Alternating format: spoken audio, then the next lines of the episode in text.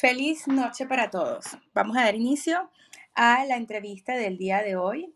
Les traigo como eh, invitado esta noche a una persona que ya han escuchado anteriormente, un lender con el que trabajo continuamente. Se llama Luigi De Angelis. Bienvenido, Luigi, a mi sala.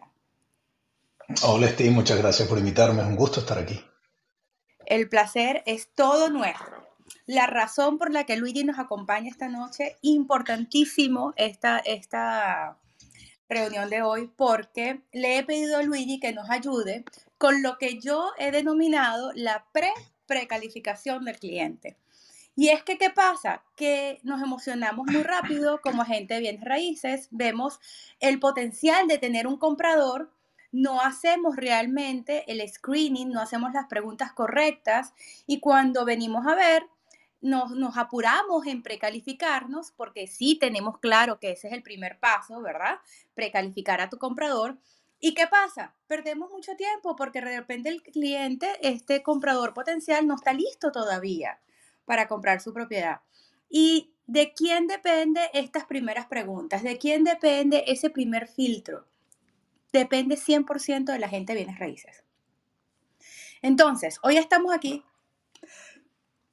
para que de la mano de Luigi de Angelis, deme un minuto.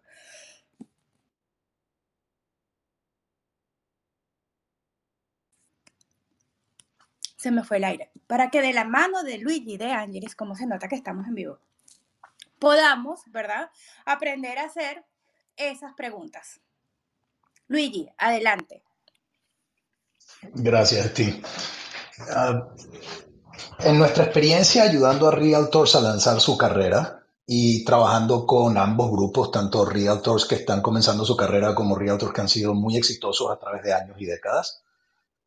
Hay una constante que parece saltar a, la observación, que es los realtors que califican a sus clientes tienden a tener una mejor administración de su propio tiempo y un mucho mejor éxito en el mediano y largo plazo.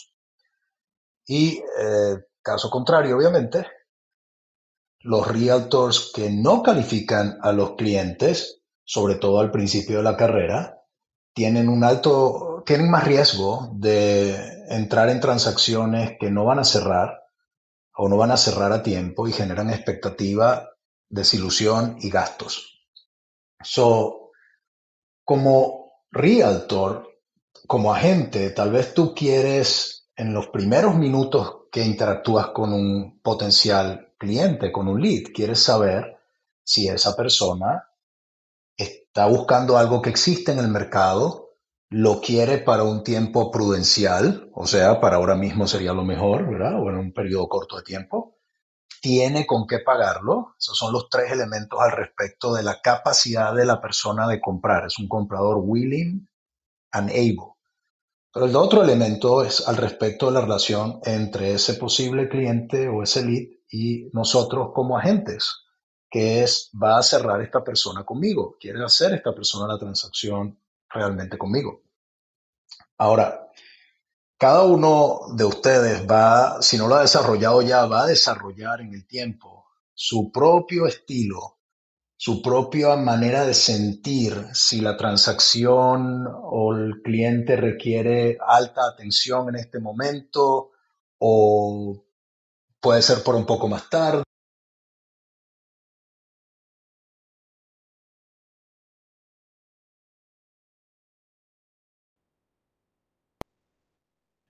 Luigi, me parece que se te fue el audio o perdimos tu señal. Vamos a darle un minuto.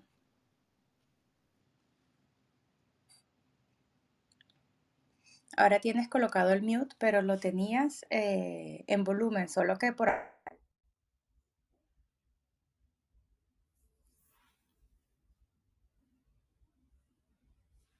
Vamos a darle unos minutos para que se, se vuelva a conectar. Yo estoy 100% de acuerdo con lo que Luigi está diciendo porque eh, uno va desarrollando ese sexto sentido, ¿no? De saber, de poder leer al comprador. Y hay palabras claves, ¿no? Hay, eh, detalles dentro de la conversación que te dejan ver que el cliente puede que no esté 100% decidido y solamente está experimentando y está probando las aguas de lo que es el mercado inmobiliario. Y también hay ciertas frases y ciertas expresiones que nos hacen darnos cuenta rápidamente que el cliente sí está listo. Y esas dos expresiones que dijo eh, Luigi son importantísimos, dispuesto y capaz. Es no solamente la intención de comprar, es que esté en la capacidad de comprar, que realmente lo podamos calificar, que pueda pasar por, por ese proceso. A mí me da mucha, mucha gracia de repente escuchar a los, a los eh, alumnos, a los agentes, a ustedes mismos cuando me llaman por teléfono y me dicen, Steve, necesito un consejo. Tengo un año trabajando con un comprador y no he podido venderle nada. E, ese escenario para mí es irrealista. Yo no sé cómo puede una persona trabajar un año continuo y, no haberse dado cuenta durante todo ese proceso de que ese cliente no iba a comprar. Es más, no deberías trabajar un mes ni tres semanas sin, haber, sin saber en dónde está ese cliente. Es que ni un año ni una semana. Tú tendrías que saber en tus primeras dos o tres conversaciones máximo, porque entendemos que estamos nuevos y estamos tratando de ajustarnos al mercado. Pero no debería pasar de una tercera conversación que tú puedas definir si el cliente está listo o no. Y, y, si llegas a la tercera conversación y todavía no lo sabes, necesitas ayuda para calificar a ese cliente, definitivamente tienes que traer un lender a la mesa o tienes que traer eh, algún tipo de ayuda de backup para ver si ese cliente realmente necesita seguir viendo propiedades. Es que el cliente no responde mis preguntas. Es que el comprador no, no me da la información que le pido. Es que todavía no me ha respondido eso. Entonces, cuando no hay una comunicación, ya te tenemos de vuelta. Hola, Luis. Oh, perdón. Parece que el celular entra en, uh, apaga la pantalla y se corta la comunicación. Y yo estaba hablando solo. Sorry. ¿Dónde me no quedé? Te no te preocupes. Estábamos hablando del cliente dispuesto y capaz. Y yo, por supuesto, como esas dos palabras me enamoran, empecé a trabajar a partir de ahí, ¿no? Ok y como venías diciendo, es importante que cada uno desarrolle su propia intuición y desarrolle su propia forma de ir eh, midiendo y evaluando a estos compradores. Gracias. Correcto.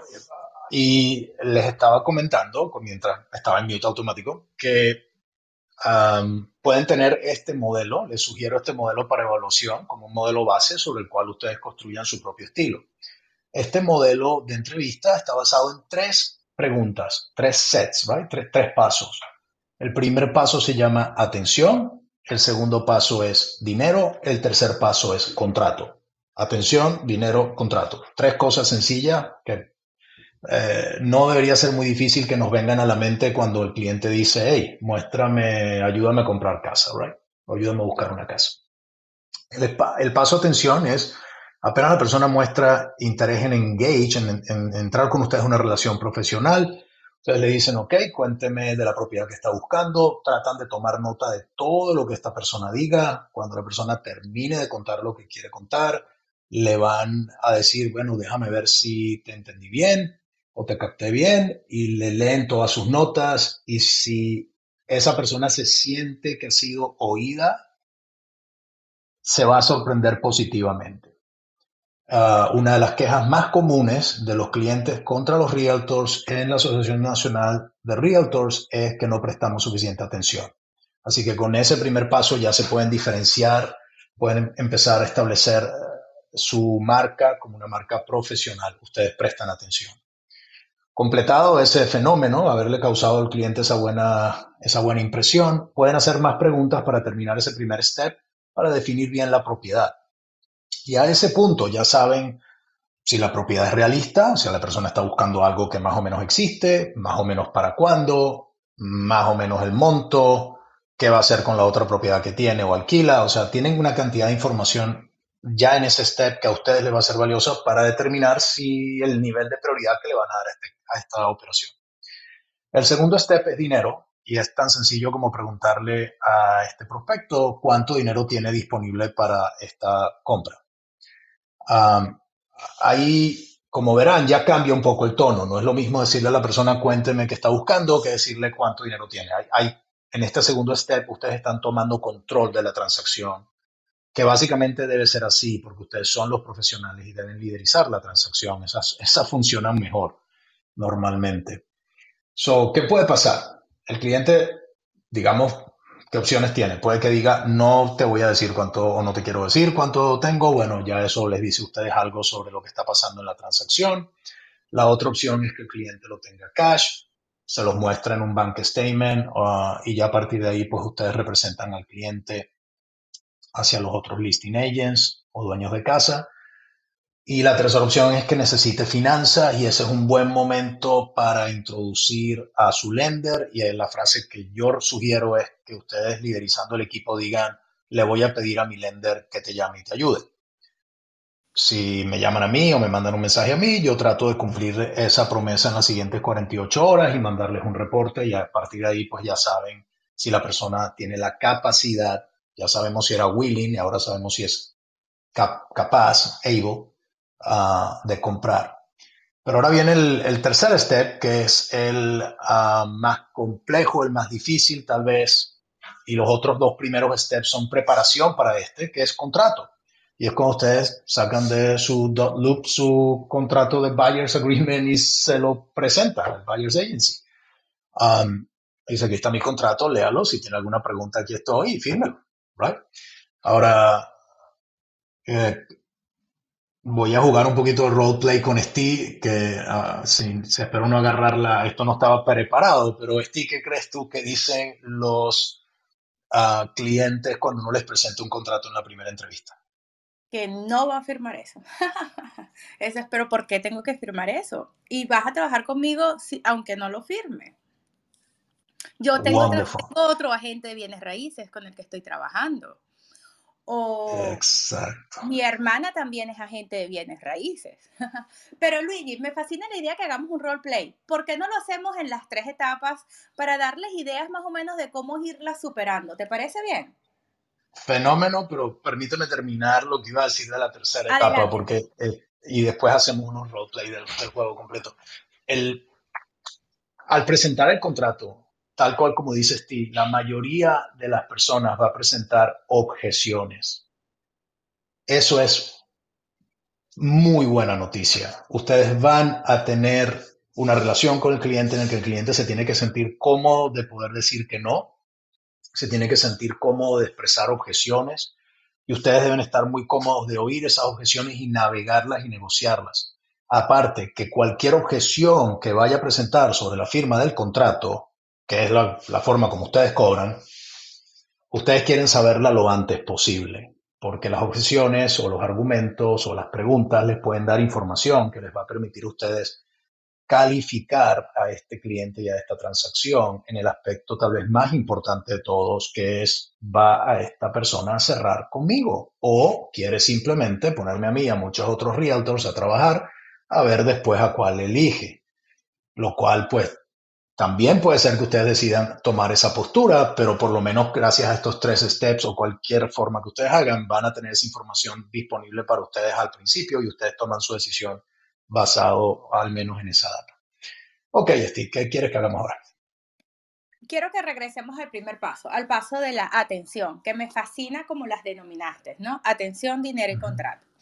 Pero la atención para mí quizás es posiblemente la más importante, porque ahí es donde enamoramos o perdemos al cliente.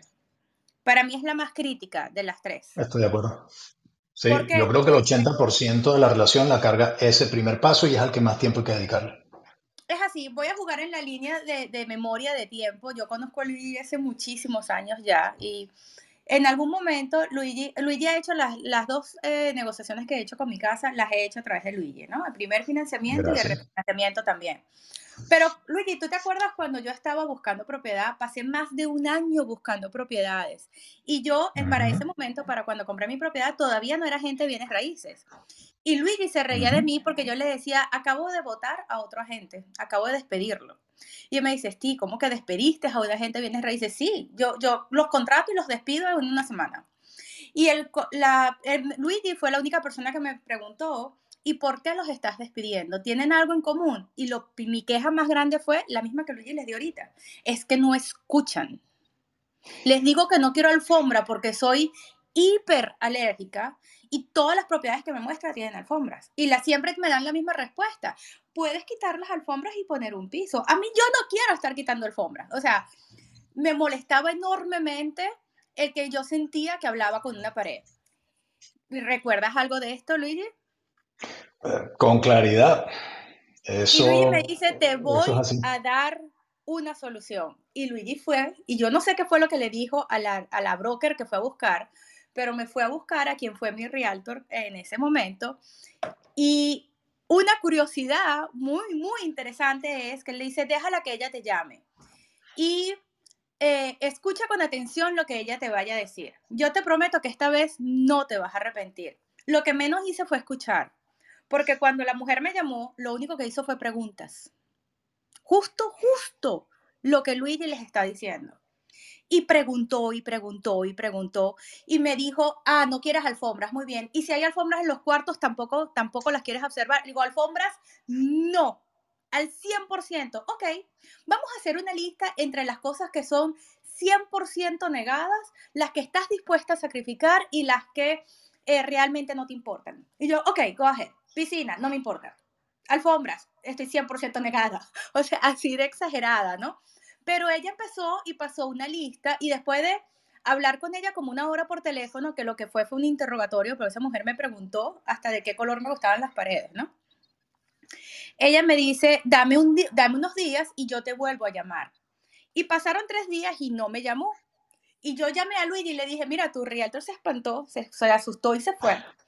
Porque después de conversar conmigo, ella no apareció. Y Luigi me dijo, te voy a leer la lista que le diste a la mujer.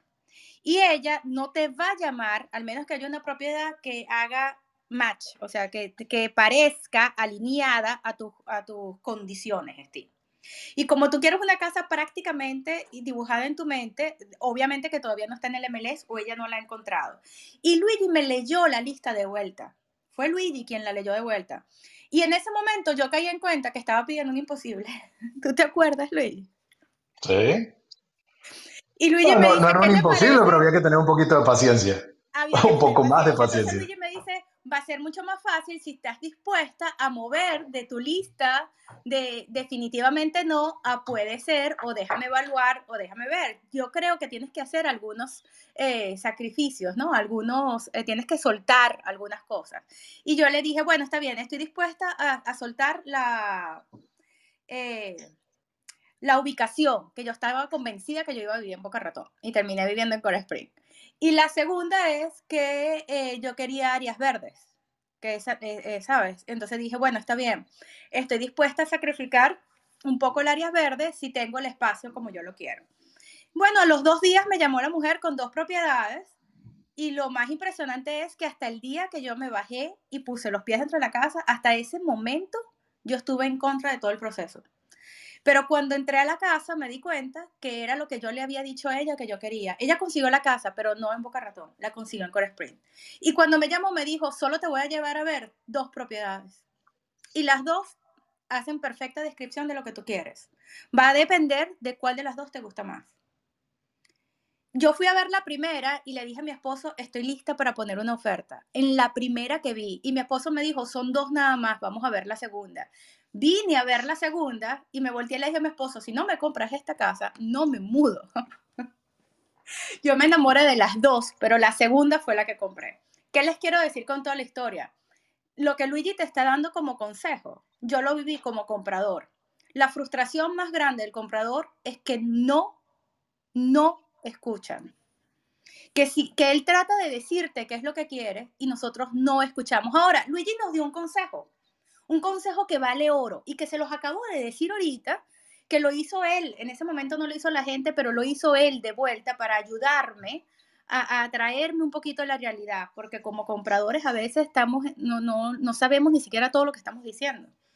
¿Quién me dice en el chat qué fue exactamente el secreto que ayudó a la gente que me estaba vendiendo a mí y el secreto que Luigi te está dando a ti que te va a ayudar a, captivar la atención del cliente, que va a lograr ese wow.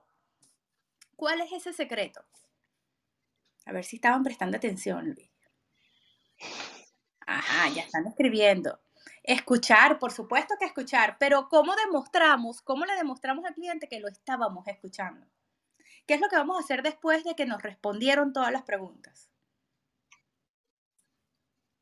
Ajá, los agarré eh, en el aire, todavía no me han dicho. ¿Qué es lo que tenemos que hacer? Vamos. Aquí está, ya me escribió alguien. Muy bien. Nosotros, después de escuchar y hacer las preguntas, tenemos que leerle de vuelta en un pequeño resumen al cliente qué fue lo que nosotros entendimos. Muy bien, entonces tengo claro que estás vamos, Vamos a hacer esto, Steve. Te propongo algo porque una cosa es explicarlo y otra cosa es sentirlo. Es lo que tú sugerías hace un rato. La, diferencia es enorme. vamos a hacer una pequeña práctica en la cual alguien dice, hagamos una entrevista a alguien o, entre nosotros hagamos el roleplay. Me parece genial. ¿Quién quiere subir del chat a jugar las veces de comprador? Levanta la manito y yo lo subo aquí arriba. Vamos a ver. También puedo escoger a una persona del chat. Miren que a mí no me cuesta nada escoger a alguien. Total, aquí no hay camaritas, ¿no? Daisy y Irene están pidiendo ser invitadas a Speak. Muy bien. Vamos a ver, Daisy. Y vamos a... Luigi, tienes que darles el acceso tú. Me parece que como tú abriste la sala, te quedaron los derechos. Oh, oh sorry, yo no sé manejar esto. No te preocupes, tocas la persona, mm. toca Daisy y le pones eh, invite to speak. Ok, here we go. ¿Te tocó? ¿Te tocó? Estoy buscando dónde dice eso. Uh, I'm sorry, guys. No te preocupes. Daisy vuelve a levantar la manito para que Luigi te vea. Y tocas a Daisy y le pones invite to speak. Ahora sí, ahora sí me salió un invite to speak. Muy bien. Ahí está. Gracias. Hola Daisy, ¿cómo estás? Puedes activar tu micrófono. Hola, ¿ahora sí? Sí, te escuchamos perfecto. Hola Steve, hola Luigi. Hola. Daisy. Vamos entonces a jugar, Daisy, como que tú eres el comprador. ¿Te parece bien? Sí. Listo. cuéntame la casa que estás buscando. Bueno, yo estoy buscando una casa de tres habitaciones con laundry adentro, muy importante la parte del laundry, que no esté en el garaje, que no tenga piso de alfombra, con patio, con piscina.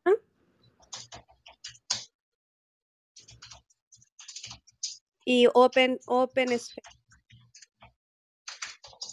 Dos baños. Mm, Disculpa que tuve, se me, se me apaga el teléfono si no lo estoy tocando y me estaba tomando las notas. Ok. So, ¿Algo más? Importante el laundry adentro, eh, el garaje para dos autos, eh, tres habitaciones, dos baños. Si es dos baños y medio, uno medio baño para visita es lo mejor, lo ideal. Y open space. Ok. Ahora, a este punto, ustedes pueden hacer una de dos cosas, leer la lista o continuar haciendo preguntas. Normalmente... Continuamos haciendo preguntas.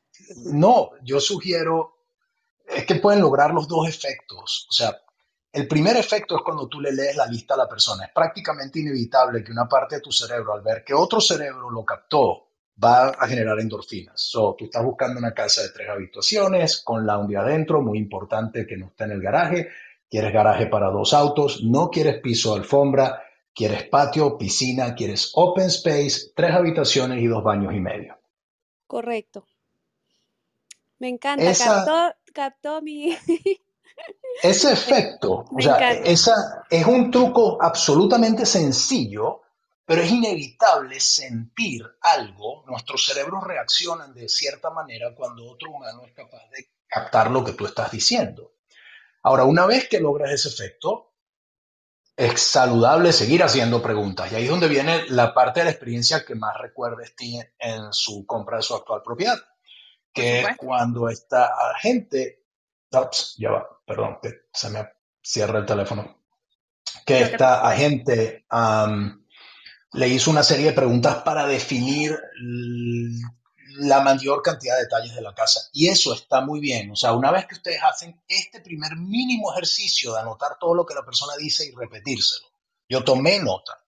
Mientras Daisy hablaba, yo estaba escribiendo, si no, no puedo recordar todas esas cosas.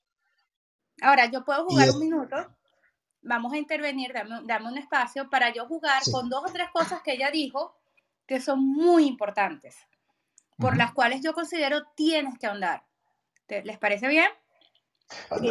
Antes de, hacer eso, yes, la información que nos dio es muy pequeña. Con esta información no alcanza. Definitivamente que sea una tonelada de preguntas. Pero cuando la persona para de hablar, se las leen de vuelta, le dicen a ver si te capté bien, se las leen y causan una sonrisa. Ahí arrancan las preguntas. Exactamente. Y en ese momento que ella dice, sí, exactamente, tú le dices, par de preguntas que tengo para ti. ¿Por qué tres cuartos, Daisy? Quiero uno, el máster, el de mi hija y uno de huéspedes. Muy bien, entonces quieres, quieres poder recibir visitas en tu propiedad, eso es importante. Ella está hablando de para qué es el uso de las propiedades. ¿Tienes una sola hija? Sí. ¿Y qué edad tiene tu hija? Cinco. Eso quiere decir que vamos a buscar colegios en la zona. Sí. ¿Ya sabes a qué colegio quieres eh, inscribir a la niña? Sí. Muy bien. ¿Me dices cuál es el colegio? San Tomás Episcopal. Muy bien. Ahora vamos a hacer una pausa. ¿Por qué para yo soy tan curiosa y metiche y necesito saber por qué razón necesito saber el colegio? Para buscar cerca del área. Qué linda ella. Todo menos Daisy, que es el comprador. Y ah. no quiero que se quite su sombrerito de comprador. Perdón. La, razón por la cual yo tengo que saber cuál es el colegio es porque ese San Tomás Episcopal va a definir si no es un colegio público, si es un colegio privado, si yo tengo que buscar una propiedad dentro de los zip codes que están asignados a ese colegio, porque ella ya lo escogió. ¿Ok? Entonces, por, desde el número de cuartos me lleva a mí a saber que esta es una pareja que tiene un niño. Si ella me hubiera dicho, es un cuarto para mí y un cuarto para mis suegros y uno de visita, no hay niños en el panorama. No me está hablando de niños, tengo, puedo saltar todo el tema de los colegios. Pero en el momento que sé que hay un niño y tiene edad de colegial, yo tengo que enfocar mi energía en por lo menos definir si este colegio es público o privado. Si tú, aquí es donde cae muy bien que tú seas un experto en el área. Aquí es cuando es importante que tú seas y domines como experto tu área de cultivo. Porque, eh, ¿dónde está el San Tomás Episcopal, Daisy? E, ese está en la Kendall Drive, como cerca de Pinecrest. ¿Y es un colegio público o privado? Privado. Muy bien. Entonces, si yo soy agente de bienes raíces de Kendall, yo entendería que este San Tomás Episcopal es un colegio privado. ¿Ok? Por lo tanto, no importa el zip code. ¿Ven? ¿Se dan cuenta de la importancia de saber simplemente por las preguntas? En el momento que ella me dice San Tomás Episcopal, yo asumo que ella quiere estar cerca del colegio. El colegio es importante, pero no estoy limitado a un zip code. Con el hecho de saber de que es privado, ¿verdad? Porque es privado, no estoy limitado a un zip code. Pero si ella nombra un colegio que es público, entonces yo ahora tengo que hacer el, el detalle de decirle, wow, Daisy, sabes que eh, en vista de que quieres trabajar en ese colegio, los zip codes que le corresponden al colegio que me estás diciendo son tres o cuatro y debo buscar propiedades dentro de esos zip codes específicos para que puedas entonces aplicar para ese colegio. ¿Ok? Tenemos que buscar tu propiedad en esta zona específica, cosa que ya me ayudó automáticamente a definir el área de búsqueda de la propiedad. Ella está limitada a un área. Ahora, el, Santo, el San Tomás Episcopal no fue una limitante. Sigo, sigo con mi entrevista. Vamos a la siguiente pregunta. Entonces, tú me dijiste San Tomás Episcopal y yo te sigo diciendo, qué bueno, es un buen colegio eh, privado, debe tener muy buen, tiene muy buen rating, porque yo soy el experto en el área y yo sé eso. Eh, me parece genial. Sería buenísimo si tu hijo va a ese colegio o si tienes un amigo que va a ese colegio que hagas alguna referencia. Eh, mis dos hijas van a ese colegio y una está en cuarto año y la otra está en quinto y hago un enlace con el cliente. Así que cuando esas oportunidades se dan, Tú dices, fíjate tú qué casualidad, mi hija estudia en el San Tomás Episcopal. Cuando las, las casualidades se dan, toma ventaja de ellas y crea un lazo. Si no existen, no las inventes. Ojo, solo, solo si realmente existen las curiosidades. ¿Ok? Seguimos entonces con, el, con la entrevista. Muy bien, Densi, todo esto está, eh, está claro. Entonces, eh, son tres habitaciones, una para ti, una que quieres de huéspedes una para eh, una, el cuarto matrimonial y eh, me comentaste que tu niña va a ir al San Tomás Episcopal. ¿Cómo se llama tu hija? A mí me fascina cuando puedo nombrarle las próximas veces el nombre de la niña, ¿ok? Tu hija de ¿cómo se Daniela, llama? Daniela. Daniela. La próxima vez que yo me refiera a su hija voy a decir Daniela. ¿Por qué? Porque yo quiero, quiero crear esos lazos, ¿ok? Entonces, sigo con las preguntas. si ¿tienes alguna necesidad de estar relativamente cerca en cuanto a tiempo del colegio o del trabajo? Del colegio.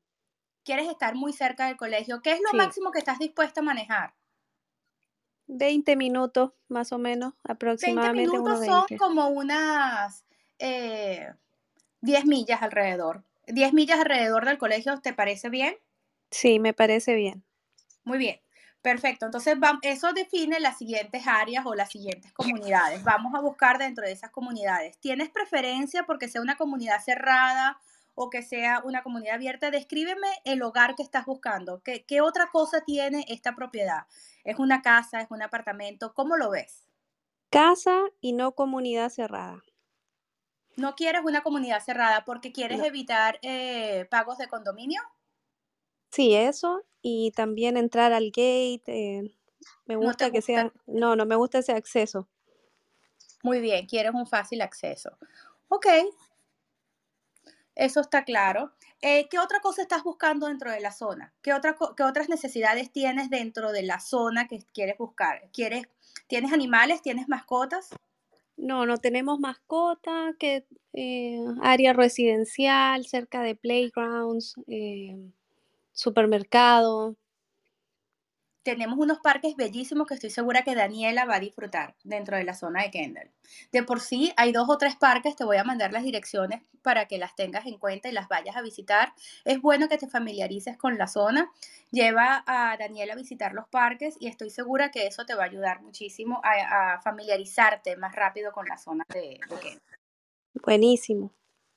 Ese detalle extra de dar los, los puntos con respecto a los parques o de ofrecerle algo, y esta vez dije Daniela, hace que, que yo demuestre interés por las necesidades de ella.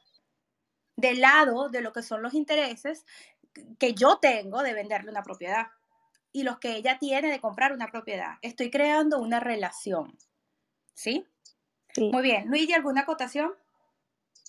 Ah, me parece fantástico el, el roleplay que estamos haciendo. Una de las cosas que, que me llama la atención es, mientras más larga sea la conversación sobre la propiedad, menos ganas va a tener ese cliente de volver a pasar por eso con otro realtor. Y más se va a diferenciar el trabajo de ustedes de cualquier otro realtor. Imagínense que ustedes tienen una entrevista y hacen como está haciendo Steve, le preguntan, ok, ¿cuáles son las, las cosas top priority, las medium priority, las que no puede tener la casa no negociable, y, todas las preguntas que le puedas hacer y todos los comentarios, ¿verdad? Porque ustedes son profesionales en la zona. Steve, tengo una pregunta en este paso de la entrevista. Sí, le preguntamos el presupuesto, el budget de. Sí, sí, sí, claro, claro. Buena pregunta, yes. ¿Cuánto, ¿Cuál es el valor de la propiedad? Pero quería hacerles pensar en lo siguiente. Imagínense que ustedes tienen una entrevista de estas donde el step de atención, el paso de atención, fueron 20 minutos. ¿verdad? Y le leyeron la cosa para atrás y le mandaron un resumen por email y todo de la conversación. Y después el cliente por X o Y se tropieza con alguien y le dice, oye, estoy buscando casa y estoy trabajando con Daisy y, esta persona es realtor. Y tienen una pequeña entrevista sobre qué propiedad quieren. Ahí mismo, ese cliente se va a dar cuenta de una enorme diferencia. Así que el mejor momento que ustedes tienen para marcar el tipo de trabajo que ustedes van a hacer y para sentir la relación con el cliente es justo ahí en esa etapa de atención. Ahí le quieren dar hasta que, hasta que se sienta casi demasiado. Ahí lo quieren llevar, porque eso les va a dar protección por el resto de la transacción. Ahora, yo no toco temas ni de dinero todavía, ¿verdad? Ni de, presupuesto, hasta que no haya logrado la conexión con el cliente, hasta que no tenga una primera sonrisa o hasta que no me haya dicho, ah, fíjate tú, yo también soy venezolana, hasta que no haya un punto en común donde yo sienta que la, que la atención de ella está de mi parte. Que hubo conexión. Que, que, tiene, yo tengo que crear esa conexión. Normalmente, mira, debe ser por, por, la personalidad, esas conexiones se logran muy rápido, ¿no? Yo logro ubicarme rápidamente dentro de ese espacio y conectarme con ella. Y siempre hay una sonrisa o con esta persona, ¿no? Pero una vez que esa conexión se logra, entonces yo paso y hago una transición. No, no, la, no la hagan brusca la transición, hago una transición hacia la parte monetaria, ¿ok? Que es cuando normalmente los clientes no quieren hablar. Pero, por ejemplo, ella quiere comprar, ¿verdad? Entonces, aquí viene la primera pregunta que tendría que ver con presupuesto. Daisy, eh, fíjate tú, pasando a un segundo tema ya yo le digo en ese momento, o pasando a una segunda fase o a un segundo tema, ya le dejo saber a ella, vamos bien, ya superamos la primera etapa. ¿Ok? Y ella siente que vamos avanzando también, porque yo voy a definir esto como fases o como etapas. ¿Ok? Pasando a un segundo tema. Eh, ¿Esta es tu primera casa? ¿Es tu primera propiedad? No, no, no es mi primera propiedad, no. Ok, ¿eso quiere decir que eres dueña de tu casa en este momento o estás rentando? Dueña, dueña de la casa. Muy bien, fíjese que aunque ella me está diciendo que no es su primera casa, yo de todas maneras re repito la pregunta por si acaso, no me puede quedar la duda. Ella sí. es dueña de su primera casa. ¿Y eh, les, la razón por la que decides comprar es porque te quedó pequeña la casa? ¿Quieres una casa más grande? La razón es porque queremos casa con piscina y la que tenemos ahorita no tiene. Ok. Entonces queremos vender esta para comprarnos la, la otra. ¿Cómo Eso puedes... suena muy inteligente, pero, pero ¿Cómo, me cómo, muy me, buena idea. ¿cómo, podemos, ¿Cómo me puedes orientar para este proceso de vender pero, la que tengo para comprar la otra? ¿Viste? Y gracias a la pregunta salieron dos transacciones, ¿no? Pero no Exacto. solamente salieron dos transacciones, vamos a hacer una pausa. Es un roleplay, pero ustedes no saben cuántas veces pasa esto. ¿Por qué se está mudando Daisy? porque quiere una piscina. Ella nombró la sí. piscina al principio de la conversación. No, sí. esa piscina no estaba ahí. Daisy, no lo dijiste o yo no lo noté. ¿Dijo piscina, Luigi? Sí. Sí, sí, lo dije. Ay, qué horror. Yo no escuché la parte de la piscina. Pues qué importante la piscina. Que es la razón por la que se está mudando. Okay. Con patio y piscina. Con patio y piscina. O sea, imagínate tú la importancia de la piscina. Daisy, tú como que quieres esa casa de verdad que no se te, no se te pasó por ahí. Entonces, fíjense, ¿no? El detalle. Casa y piscina. Y le digo, ok, Daisy, qué interesante lo que me estás comentando. ¿Tienes a un agente ya encargado en la venta de tu propiedad? ¿Ya la pusiste no. a la venta? No, no, no. No tengo agente y no la hemos puesto a la venta. Bueno, déjame comentarte que soy muy buena gente y voy a conseguir la propiedad que estás buscando. Y antes de que te encuentres con dos casas en la mano, sería bueno que consideraras vender tu propiedad y colocarla en el mercado para que entonces con la liquidez que te va a ofrecer esa propiedad puedas comprar la casa que estás buscando. Eso Podemos sería... hablar de eso. Fíjate que no me gusta cerrar a la gente. Podemos hablar de eso después. Simplemente sí. tenlo presente. Y no le quito la atención a su proceso de compra pero ella ya me acaba de decir que quiere vender la propiedad y no tiene un agente de bienes raíces. So, escriban uh -huh. eso. En un escenario paralelo, ella puede decirme, sí, mi amiga, mi mejor amiga es Realtor y está, está vendiendo mi propiedad, está vendiendo mi casa. Juguemos con ese escenario que es más difícil. Ok. ¿Te parece es, bien, Daisy? Sí. Ok. Ay, Muy... se me olvidó comentarte, mi esposo sí trabaja con un Realtor y el, el Realtor va va a poner el listing de nuestra casa. Ajá, eso suena más realista, eso suena como everyday escenario. Eh, sí, estoy siendo bien realista. ¿eh? Claro, es que eso suena como un escenario real. Eso suena a una, una llamada común y corriente. Esta es la parte en la que todos ustedes se caen. Exacto, ahí como que uno dice, ay, ya tiene Realtor. Ajá, ¿para qué me está llamando? Qué fastidio. Tengo una hora hablando con Daisy, aquí súper dedicada, y su esposo, que posiblemente es el que va a escoger el Realtor, ya tiene un agente. Perdemos la atención del cliente, dejamos de ponerle cariño a la conversación, ¿y qué pasa con Daisy? La perdemos por alguna razón Daisy está llamando a otra gente.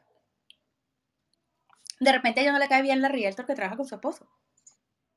O de repente ella simplemente le dijo al esposo, yo me encargo de buscar la otra. O lo que sea. Ella tiene sus razones. El punto es que es error de ustedes cuando después de esa frase decae toda nuestra atención y tiramos el pañito el piso. Ya está, se acabó. Miré para otra parte, estoy perdiendo tiempo. Y no necesariamente es así.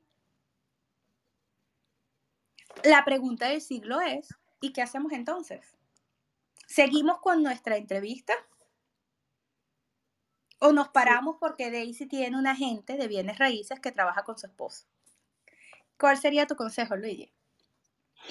Yo creo que mientras más difícil parezca la transacción, con más gusto yo completaría los tres steps porque lo haría con menos miedo. O sea, esta transacción tiene muy poco chance. Esta persona, la hermana es realtor, el esposo es realtor, whatever.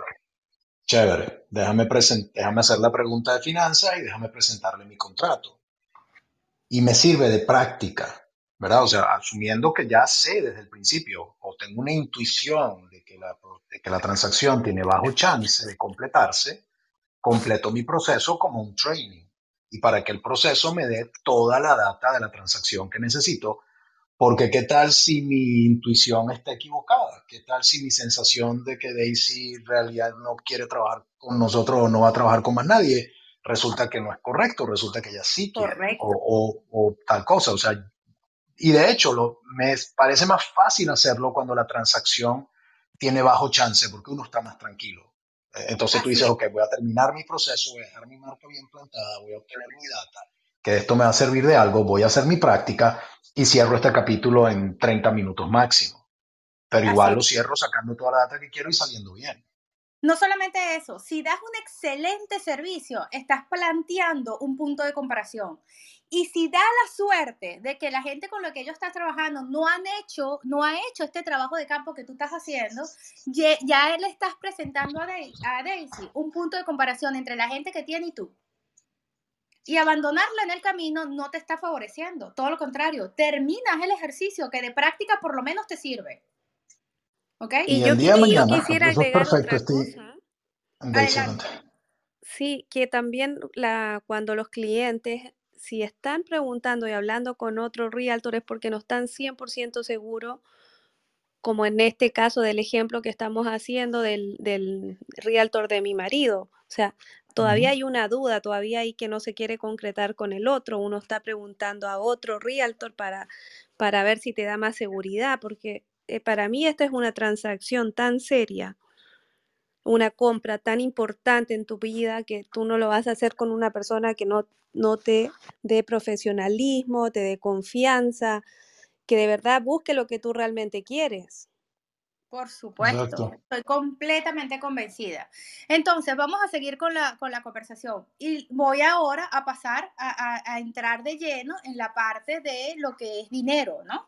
Entonces, ya yo sé que ya es dueña de su propiedad, que la está poniendo a la venta, y que está trabajando con una agente de bienes raíces que lo escogió su esposo. Importantísimo. Esa parte no necesito repetírsela dentro de mi opinión. A mí me quedó claro. Yo lo que seguiría es de la siguiente forma. Muy bien, Daisy, ¿tienes considerado utilizar el dinero de la venta de esta propiedad para comprar la siguiente o vas a solicitar un préstamo? ¿Vas a pagar la cash? ¿Cuáles son tus, tus planes para comprar esta propiedad de la que estamos hablando? Usar el dinero de la casa que tengo actualmente, venderla para la compra de, la segunda casa, digamos. Muy bien. ¿Y en qué se va, en cuánto, de qué presupuesto estamos hablando? De 750 mil. 750 mil. Esto es basado en la venta de la propiedad anterior que estás mencionando. Sí. Ok, no hay un porcentaje de este monto que vas a financiar. ¿Vas a tener el dinero completo de la venta de la otra propiedad para comprar o vas a financiar una parte? No, eh, queremos comprar con, e, o sea, de ese presupuesto sin financiamiento, en cash. Muy bien. Eh, fíjate que la llevo a que ella me diga que no va a financiar sin financiamiento en cash. Ya eso me ayuda a mí a determinar, muy bien, ella está dependiendo de la venta de su propiedad, puntos para el otro realtor, para entonces poder vender esta propiedad. Pero comprar la propiedad de la que nosotros estamos hablando, con esos 750 mil dólares. ¿Qué hago yo en este momento? No voy a hablar de financiamiento ¿ok? Y no le puedo hablar tampoco de muéstrame o dame, dame muestras de, de fondos del dinero que quieres pagar cash o voy a necesitar una, una muestra de fondos del, del, dinero que tienes dispuesto para esto, eh, porque ella eh, tendría que vender su casa primero. Obviamente está dependiendo de un tercero. Entonces ya yo paso a la parte en donde yo voy a ofrecerle los servicios, le voy a decir qué va a esperar de mí y en qué tiempo, y voy a tratar de hacer una, una programación de una reunión a próximo, en, en, los próximos días, en las próximas eh, horas, ¿no? 24, 48 horas, ella tiene que poder escuchar de mí inmediatamente resultados con respecto a esto. Mm, ya va. Faltó el pasito más doloroso. Pero que hay que hacerlo justo ahí antes de ponerse a trabajar. ah, el del contrato. Claro. Ahí es cuando hay que presentar el contrato. Importante el contrato. Por supuesto. De por sí, como ya tiene un agente de bienes raíces, ese contrato se hace indispensable antes de que yo empiece a trabajar. Daisy, fíjate, todo esto, yo se lo diría así, todo esto está eh, tengo toda tu información clara, de repente hago un pequeño resumen y le digo de vuelta, para luego decirle, te voy a hacer llegar un documento PDF a tu correo electrónico para que eh, lo revises con detalle, hazme cualquier pregunta si tienes. Este documento en pocas palabras dice que las propiedades que yo te voy a presentar, si en algún momento escoges alguna de ellas, la vas a comprar conmigo. Eso es, esto se llama un contrato de transacción, ¿verdad? Para que nosotras, yo pueda, podamos trabajar juntas en la búsqueda de tu propiedad. Te mando el, documento a tu correo electrónico y si te parece bien lo podemos revisar mañana. ¿Te parece? ¿Tienes alguna pregunta? Me parece excelente, espero tu contrato. Lo revisamos y me encantaría trabajar contigo, Steve. Confío mucho en ti. Muy bien. En tu expertise. Gracias. That was, nice. Eso sonó muy lindo. Y entonces ahí me distraje. Pero me parece muy bien. ¿Qué pasa cuando... Esa, esa es la técnica del otro lado, Esa es la técnica cuando el cliente lo trata a uno bien para que uno se motive más y lo trate Exacto. Exacto. Exacto, pero fíjense lo que pasa. Cuando tú haces llegar ese contrato, el cliente normalmente, y me ha pasado dos o tres veces, él, él se regresa y te dice, mira Steve, yo no me quiero amarrar con un contrato, no podemos trabajar juntas de todas maneras, porque es que, como dice Daisy, viene y te endulza, ¿no? Yo confío mucho en ti, yo confío en tu experiencia, yo quiero trabajar contigo, pero no quiero firmar un contrato. Entonces, ¿qué pasa? Eh, es un área gris y yo particularmente soy muy agresiva. ¿Por qué? Porque el que quiere trabajar conmigo firma el contrato. Estoy de acuerdo Sobre todo, con porque el que no quiere firmar el contrato es porque está trabajando con otros realtors. Va a estar trabajando con otro agente, es correcto. Y yo no puedo perder el tiempo. Yo le digo, mira, tú, tú tienes asesoría además, tienes mucho, eh, muchas personas dispuestas a colaborarte. Yo estoy 100% dispuesta a poner mi tiempo y mi esfuerzo en conseguir la casa que tú necesitas. Y el, el, apoyo y la disposición está al 100%, pero yo requiero de tu parte lo mismo, exactamente el mismo compromiso. Y para eso es el contrato. Yo no estoy, no estoy acostumbrada a dar el 50% de mi esfuerzo ni el 60% de mi esfuerzo, yo lo voy a dar al 120% y trabajo con personas que dan la misma, la misma, con la misma intensidad. Cuando tú firmas ese contrato, tú me dices que estás dispuesta a trabajar conmigo en equipo y yo voy a darte entonces lo mejor de mí. Sí. Y entonces eso los obliga de una forma eh, hasta, hasta moral, ética, de decir, bueno, ¿sabes qué? Si ella va a dar todo ese esfuerzo, lo mínimo que yo puedo hacer es firmar el contrato, porque si no, obviamente no estoy dando el 100% yo tampoco. Sí, me gusta, me gusta eso, ser directo. Hay que ser directo. Mucha gente le da miedo, pero perder el tiempo. Y si pierdo al cliente, y si el cliente me dice, bueno, Steve, entonces no podemos trabajar juntas porque no te voy a firmar el contrato. ¿Qué opinas, Luigi? A ver, varias cosas. Adelante. En real estate, sobre todo, gracias, sobre todo cuando el, cuando el cliente va a comprar una casa en tu farming area, tú tienes que pensar en la transacción a muy largo plazo, incluido a la posibilidad de que no cierres, no hagas la transacción con la persona, pero el día de mañana le estés tocando la puerta para comprarle la casa con un cliente tuyo. So, el máximo profesionalismo y el máximo optimismo decente es aconsejable, porque esa persona va a estar ahí, esa propiedad va a estar ahí y ustedes le van a volver a tocar la puerta en algún momento, lo van a. Dos, o sea, con eso trato de decir de otra manera, de que si la persona te dice no quiero firmar el contrato, no lo mandes a la porra de una vez. yo no lo haría. Yo le diría, ok, trataría de oír las razones, trataría los argumentos, trataría de negociar esos argumentos y buscaría el mínimo común que podamos tener en acuerdo. Como por ejemplo, mire, si de las casas que yo le muestre, ¿usted estaría dispuesto a reconocerme mi contrato? Porque es, exactamente lo que dice el contrato, pero se lo estás diciendo de, otra, de otro ángulo. Si la persona te dice, bueno, de las casas que tú me muestres, sí, ok, mira, yo le voy a mandar un email diciendo justo eso. De la, ah, por favor, respóndame a este email confirmando que de las casas que yo le voy a mostrar o de las cosas que yo le muestre, el contrato anexo se considera firmado entre nosotros. Si la persona de ese email te dice de acuerdo, te responde con un acuerdo, tienes algo. Tienes algo que no es el contrato, pero tampoco es verbal, porque el email es un contrato, es escrito y es publicado por servidores públicos. O sea, los emails tienen cierta fuerza, mucho más que acuerdos verbales. So, buscaría el punto menor en el que estoy dispuesto a trabajar sin bajar mi calidad, porque si yo bajo la calidad con esta persona, again, esa persona es un vecino. E, e, esta persona me la voy a tropezar varias veces en la carrera. So, trataría de mantener mi marca, mantener mi estándar de trabajo, pero debe haber un mínimo en ese contrato en el que uno está de acuerdo a aceptar o en una negociación cuasi verbal, o sea, un email. Uh, y el último, si no encuentro una salida, le digo, ok, ¿cómo quiere usted que trabajemos? Y trataría de oírlo, trataría de repetírselo, a ver si yo lo entiendo. Y en el peor de los casos, digo, deme un día o dos para pensarlo, para pensar su propuesta, porque tú le haces una propuesta en contrato, la, otra persona te está proponiendo otra cosa.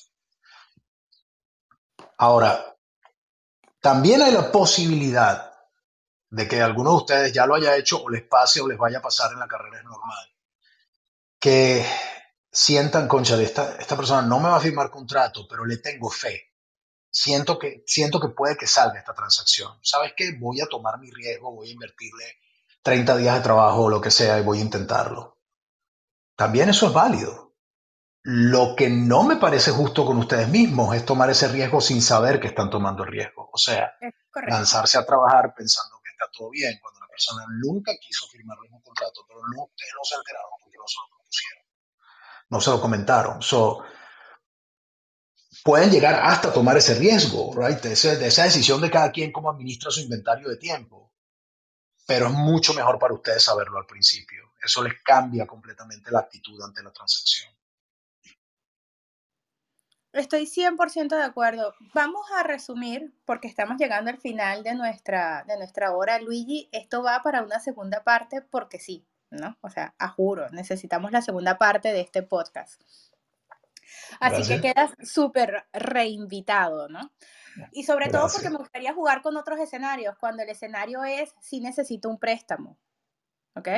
Entonces necesitamos evaluar ese escenario completamente. Pero vamos a resumir y vamos a, a, entregar la sorpresa que tenemos para ustedes. Luigi va a estar publicando en el chat de Telegram una sorpresita que tenemos para ustedes que venía ofertada con esta, esta sesión, ¿ok? Una guía para primeros compradores. Luigi les, les, está publicando en el chat de Telegram la guía para primeros compradores que él ofrece en español.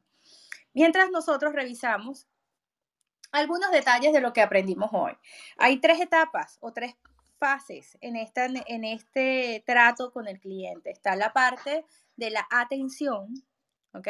Toda esta conversación con respecto a la atención, esta primera entrevista que tienes con el cliente, este montón de preguntas que tenemos que hacer para saber exactamente qué es lo que está buscando este comprador. Eh, importantísimo el detalle de que vamos tomando notas y vamos diciéndole de vuelta. El simple hecho de que yo no tomé notas, las estaba tomando Luigi, hizo que yo olvidara automáticamente el, el tema de la piscina que lo dijo y Luigi lo anotó. Ahí les quedó el ejemplo perfecto de la importancia de tomar notas, ¿verdad? Eh, después de, eso, el seguir haciendo preguntas, involucrarte con el cliente y, muy importante, el establecer algún tipo de, de conexión con ese comprador. ¿ok? Algo que te ayude a conectarte con los intereses del cliente. ¿Qué preguntas vas a hacer? Un formulario de todas las preguntas que le tengo que hacer al cliente. Realmente no funciona de esa manera, señores, porque depende de la respuesta del cliente en las siguientes cinco o seis preguntas que tú vas a hacer. Los escenarios cambian todos, las variables son infinitas. De las razones por las cuales ella puede estar comprando, de cuántos cuartos, de si se está, está haciendo un upgrade, si está haciendo un downgrade. O sea, todos esos escenarios cambian. Y tú lo que tienes que buscar es ¿Qué más necesito saber de este cliente? Ya logré una conexión con él. Después que tienes una conexión, entonces toca esas teclas que son delicadas. Estás trabajando con otro agente de bienes raíces. Muy bien. Eh, ¿Cómo piensas comprar esta propiedad o adquirir esta propiedad? Y darle opciones al cliente, darle uno o dos opciones para que te responda, te ayuda muchísimo a que la persona dé la respuesta más rápido. ¿Quieres comprar cash o estás considerando un financiamiento? ¿Eres dueño de una propiedad actual o estás rentando? Esas dos esas opciones, me dicen, no, no, ninguna de las dos, vivo con mi familia, vivo con mis padres o vivo con mi hermana, pero te ayuda mucho a que la respuesta salga más rápido. ¿Ok? Y una vez que tenemos toda la información, eh, eh, cerramos con, eh, vamos repitiendo, como dice Luis, y estoy convencida que es mejor, detrás de ella todas las razones, todas las cosas que vamos recibiendo, y cerramos con el enviar el contrato. Te voy a mandar un, documento que nos, va, que nos va a permitir trabajar juntas, se llama un eh, Transaction Agreement y en este documento prácticamente dice que eh, yo voy a trabajar en pro de conseguir la propiedad que tú estás buscando y tú vas a trabajar conmigo en que si consigo esa propiedad, entonces vamos a poner una, oferta, vamos a hacer este procedimiento juntos. Eh, ofrece siempre, siempre, déjame por favor saber cualquier cosa, cualquier duda que tengas con respecto al documento, me dices en qué página, en qué párrafo está la pregunta que tienes y la resolvemos y la evaluamos. Y mientras tanto, yo voy a, mientras tú revisas este documento, yo voy a hacer mi primera búsqueda del mercado en base a la conversación que tuvimos hoy. Le pones una tarea, como digo yo, al comprador y te pones una tarea a ti mismo. Para, como para crear un compromiso. ¿Ok? ¿A qué te parece que hablemos en la, en, si hoy es, si hoy es eh, martes, ¿qué te parece que hablemos el miércoles? ¿O prefieres que hablemos eh, el jueves? Te llamo mañana y conversamos para que me envíes el documento o eh, la persona, en el momento que tú haces esa pregunta, eh, muchas veces ella te dice, mañana mejor después de las 5, que porque quiero esperar que mi esposo llegue del trabajo. Muy bien, entonces yo te mando el documento temprano, tienes chance de revisarlo y mañana a las 5 conversamos y si lo prefieres, podemos, te doy chance realmente de que hables con él. Eh, con tiempo y podemos conversar el jueves en la primera hora de la mañana. No, mejor todavía, hablamos el jueves en la mañana, yo converso con mi esposo mañana. Y entonces ellos asumen ese tipo de compromisos. ¿ok? Eh, hay diferentes tácticas, hay clientes que vas a tener que presionarlos para que respondan más rápido, ¿ok? O para que te mando el documento y me confirmas eh, después que lo recibas, porque sabes que es un cliente, tienes ese feeling, desarrollas esa destreza de saber que va a necesitar prompting, es decir, que va a necesitar que estés encima y que lo vayas llevando. Como hay clientes que se muestran muy autónomos, muy independientes y necesitas respetar el espacio, ¿no? Eso va a depender de la lectura de los compradores con los que estás hablando. Fue un buen ejercicio de práctica, Luigi. Me quedo con muchas ganas de practicar el escenario con un cliente que necesita financiamiento, porque cambia la estrategia a la hora de hablar de financiamiento. Entra una serie de preguntas completamente nuevas. ¿ok? Y, entramos en esa etapa de dinero con mucha fuerza. Entonces, a mí, a mí eh, Daisy como compradora me cayó malísimo, no necesita financiamiento, qué horror. Cuando pudiera comprar dos casas, con esa plata compra dos casas. Invierte en una y compra la otra, ¿verdad? Claro. Pero por supuesto, qué horror.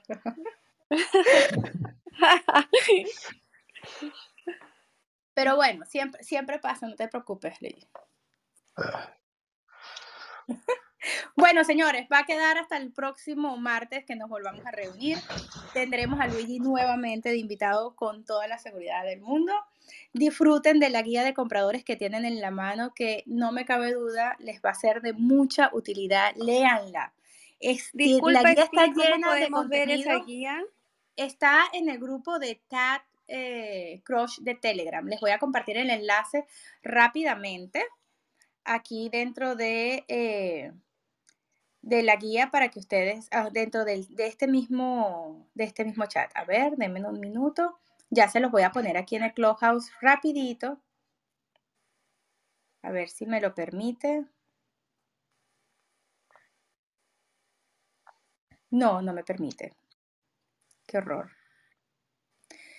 Eh, la guía está en el chat de Telegram, de Tad Crush. Todos ustedes deberían estar en ese chat. Si no estás en el chat, mándame un mensaje de texto y con gusto te mando el enlace o te mando la guía, no hay ningún problema. Y te ponemos eh, al día. Gracias Daisy por participar esta noche, por acompañarnos y subir a la sala a, formar parte de este, de este roleplay. Y muchísimas gracias Luigi. Como siempre es un placer, amigo mío, tenerte aquí arriba y poder compartir contigo. Gracias a ti, es, es maravilloso para mí participar en tu podcast, es fantástico estar con todos ustedes. Y Daisy, eres la mejor compradora del mundo y muchísimas gracias por, por lo que hiciste, a pesar de que no necesitas financiamiento, pero eso lo arreglamos más tarde. ya se va a llamar. Eso era para que hagan un segundo podcast. Ella solo quería asegurarse que te íbamos a tener otra vez. Todo estaba planificado. No, no, es broma, es broma, un gran cariño. Bueno, muchísimas gracias a todos y de nuevo espero poder volver a estar por acá. Claro que sí. Feliz gracias para todos. Nos vemos el próximo martes. Bye bye.